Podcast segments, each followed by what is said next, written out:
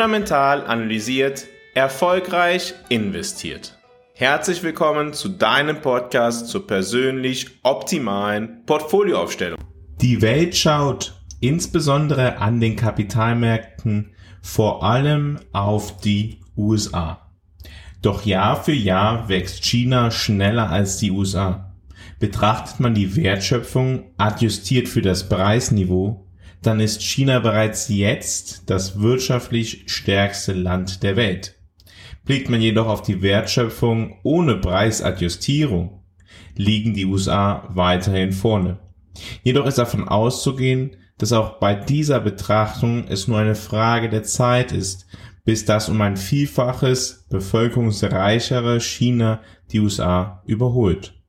Aus diesem Grund sind die Entwicklungen in China für globale Kapitalmärkte sehr bedeutend, werden allerdings verhältnismäßig wenig betrachtet. In den letzten 18 bis 24 Monaten wurde China insbesondere an den Kapitalmärkten sehr kritisch betrachtet und Aktienkurse haben stark verloren in China. Das gemeldete Wirtschaftswachstum Chinas ist in den letzten Quartalen gegenüber dem langfristigen Mittel gesunken. Dazu muss man allerdings wissen, dass China seit 1990 das höchste Wirtschaftswachstum aller Länder auf der Welt hatte. Konstant wuchs die chinesische Wirtschaft um Raten von 6 bis 15 Prozent pro Jahr. Daher wird das aktuelle Wachstum von um die 5% bereits als Abschwung wahrgenommen. In den frühen 2000er Jahren öffnete sich China wirtschaftlich immer stärker. Dies führte zu einem Anstieg der ausländischen Investitionen und des Handels. Das Land profitierte von einer enormen Arbeitskräftereserve, niedrigen Lohnkosten und einer wachsenden Exportindustrie, insbesondere im produzierenden Sektor. Das Bruttoinlandsprodukt Chinas wuchs in diesem Zeitraum mit einem imposanten durchschnittlichen Wachstum von 10% pro Jahr. Dieses starke Wachstum trug dazu bei, dass China zur zweitgrößten Volkswirtschaft der Welt aufstieg und die Lebensbedingungen vieler Menschen im Land verbesserte. Die Regierung verfolgte eine Politik des Infrastrukturausbaus, was zu einer erheblichen Modernisierung des Landes führte. Städte wurden ausgebaut, Hochgeschwindigkeitszüge wurden gebaut und China investierte massiv in Technologie und Forschung. China begegnete dem Thema Klimawandel unter der Vorgabe, dass alles getan werden kann, was wirklich der nachhaltigen Entwicklung diene. Ein anderer Ansatz als der europäische. Im Laufe der Jahre bis 2020 hat China eine bemerkenswerte Transformation durchlaufen, indem es sich von einer auf Export und Investitionen ausgerichteten Wirtschaft zu einer, die stärker auf Binnenkonsum und innovative Technologien setzt, entwickelt hat. China hat allerdings in den letzten anderthalb Jahren bemerkenswerte unterschiedliche wirtschaftliche Kennziffern geliefert.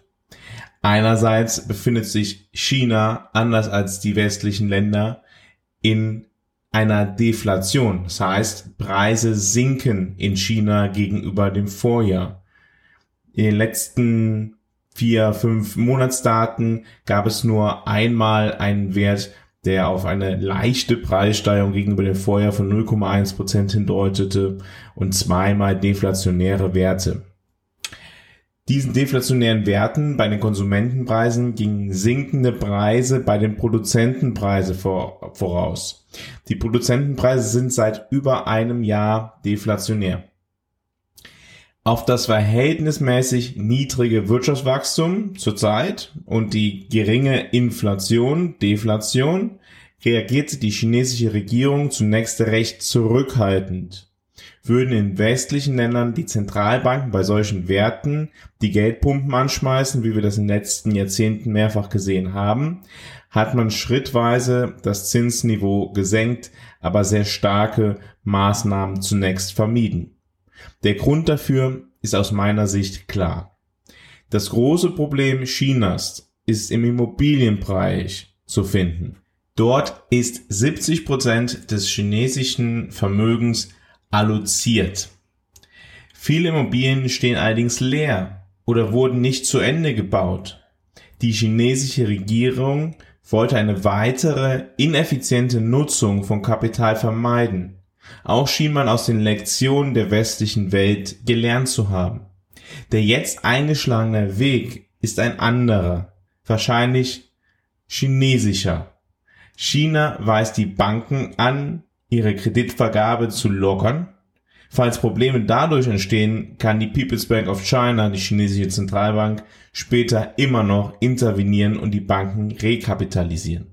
Es ist also ein spätes, aber nun klares Vorgehen zur Stützung der chinesischen Wirtschaft. Darauf folgend sind in China in den letzten vier Wochen chinesische Small Caps teilweise um bis zu 50 Prozent gestiegen. Mindestens das ist ein Grund, darauf zu schauen, was wirklich passiert. Es hat aber auch gewisse geopolitische Entspannungen in den letzten Wochen gegeben. Nach dem Treffen zwischen dem chinesischen Präsidenten und dem amerikanischen Präsidenten in Los Angeles ist eine geopolitische Entspannung vernehmbar. Xi Jinping warb in den USA um stärkere amerikanische Investitionen. Zuletzt waren die Nettoauslandsinvestitionen in China erstmals negativ. Betrugen diese noch vor weniger als zwei Jahren über 100 Milliarden US-Dollar netto gerechnet, so sind diese nun negativ und sinken de facto. Es ist anzunehmen, dass die Beziehung zwischen den USA und China sich nun bis nach den US-Präsidentschaftswahlen im nächsten Herbst sich weder wesentlich verbessern noch wesentlich verschlechtern dürften.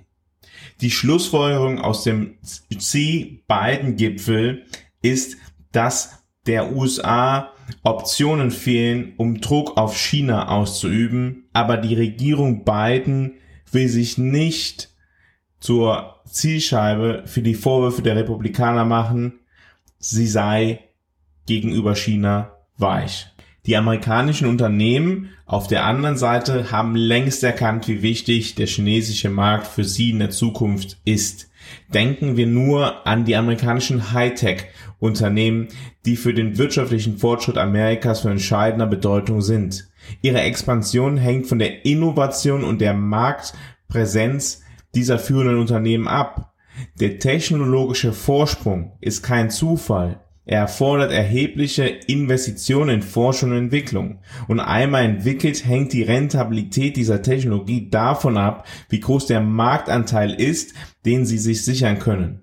China wird alsbald voraussichtlich der größte Markt der Welt sein. Ein Status, den es in Bezug auf die Kaufkraftparität, wie zuvor erwähnt, bereits innehat. Es wird erwartet, dass der chinesische Markt doppelt so groß sein wird wie der der USA. Die für die Entwicklung der USA zentralen Hightech-Unternehmen können sehr profitabel werden, wenn sie den chinesischen Markt erschließen können. Umgekehrt könnte ihre Rentabilität einen erheblichen Rückschlag erleiden, wenn sie davon ausgeschlossen werden. Außerdem geht es nicht nur um Rentabilität.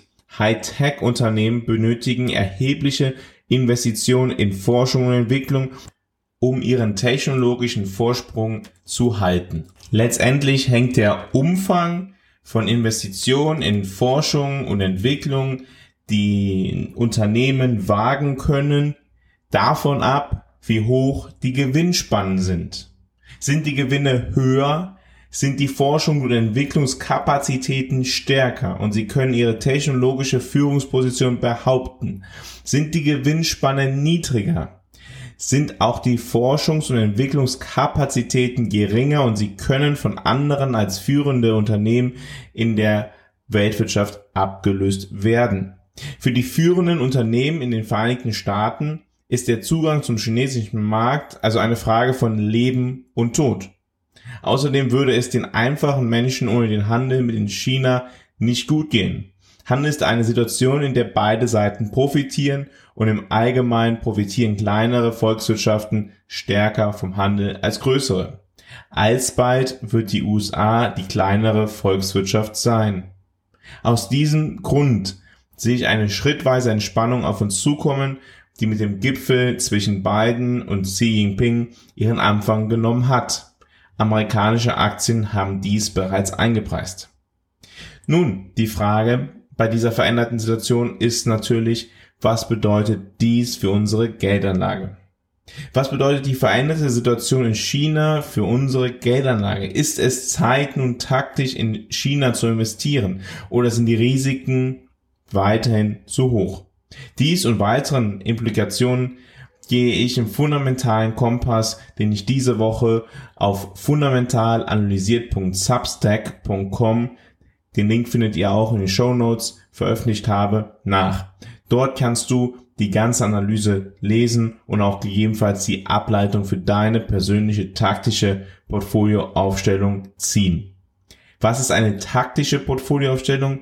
Die taktische Portfolioaufstellung ist die kurzfristige und die Kurzfristigkeit definiert sich zwischen 6 und 24 Monaten. Die kurzfristige Abweichung von der langfristig persönlich optimalen Portfolioaufstellung.